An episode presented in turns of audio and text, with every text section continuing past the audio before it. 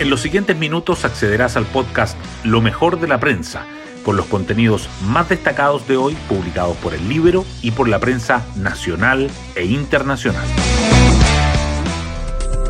Buenos días, soy Isidora Cóndor y hoy es jueves 21 de septiembre de 2023. Avanzan las votaciones en el Pleno del Consejo Constitucional y a diferencia de la semana pasada, en la jornada de ayer se vio unidad entre republicanos y Chile Vamos, prácticamente en todas las aprobaciones de las enmiendas que lograron. Algunas de ellas, la ley que protege la vida de quien está por nacer y los extranjeros que ingresen al territorio nacional de forma clandestina o por pasos no habilitados serán expulsados en menor tiempo posible, entre otras.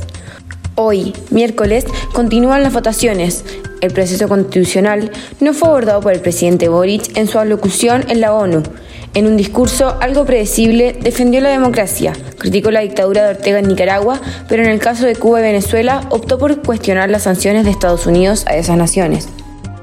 Hoy destacamos de la prensa. Consejo Constitucional aprueba derecho a la vida de quien está por nacer y objeción de conciencia. El Pleno del órgano inició votación del capítulo segundo del borrador de la nueva Constitución, que incluye derechos y libertades fundamentales, además del inciso sobre el derecho a la vida. Se aprobaron normas que prohíben al Estado establecer verdades oficiales, obligan a la expulsión en menor tiempo posible de migrantes en situación irregular y permiten que enfermos terminales cumplan condenas de cárcel en sus casas, entre otras. Boric critica régimen dictatorial de Nicaragua, pero pide fin de sanciones a Cuba y Venezuela. El presidente de Chile, en su segundo discurso ante la Asamblea General de la ONU, enumeró cuatro tareas de la comunidad internacional. Cuidar la democracia, respetar los derechos humanos, enfrentar el cambio climático y reformar la gobernanza mundial.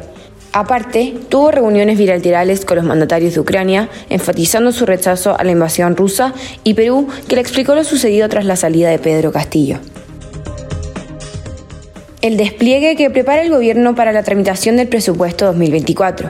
El presidente Boric liderará el Consejo de Gabinete el próximo lunes 25 y reunión con partidos en Cerro Castillo, martes o miércoles, para presentar directrices del erario fiscal que debe ser enviado al Congreso a más tardar el 30 de septiembre.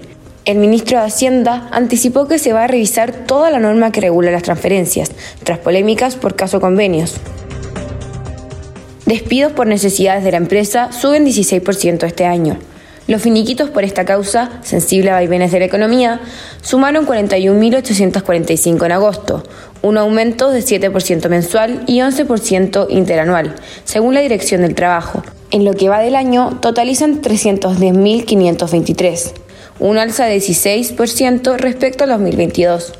Otro indicador que muestra el deterioro del mercado laboral es que el total de cotizantes del seguro de cesantía retrocedió en agosto. Hoy, en la portada del Libero, el plan de Jadwe tras optar por el rechazo, trabajar para conquistar una asamblea constituyente de verdad. En Apro Dignidad ya han adelantado que el ánimo es rechazar el texto.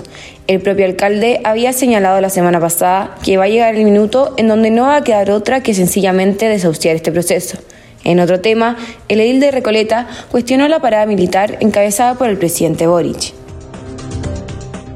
Informe de la OMS alerta sobre preocupante avance de la hipertensión entre los chilenos. El 36% de los adultos entre 30 y 79 años padecen la enfermedad, pero lo más alarmante es que solo el 71% está diagnosticado. 59% se encuentra en tratamiento y 34% la mantiene controlada. Además, expertos advierten que cada vez se están detectando más casos a temprana edad. Gobierno decreta estado de emergencia agrícola en la Araucanía. Las lluvias que cayeron durante los últimos días dejaron tres fallecidos en la región, además de 73 damnificados y más de 2.300 personas aisladas. La actividad más afectada fue la agricultura familiar. Se perdieron alimento animal, siembras de temporada y tareas de invernadero. Nuevo atentado en Tolten dejó 11 maquinarias quemadas. Ataque a predio forestal Carrizal fue reivindicado por la Organización de Resistencia Territorial Lapkenche Huacolda, que sería una nueva célula de la CAM. Dejó lienzo exigiendo la libertad de Héctor Yaitul y otros comuneros presos. El gobierno anunció querella. Y así llegamos al final de este podcast, donde presentamos lo mejor de la prensa. Me despido y espero que tengan una muy buena semana.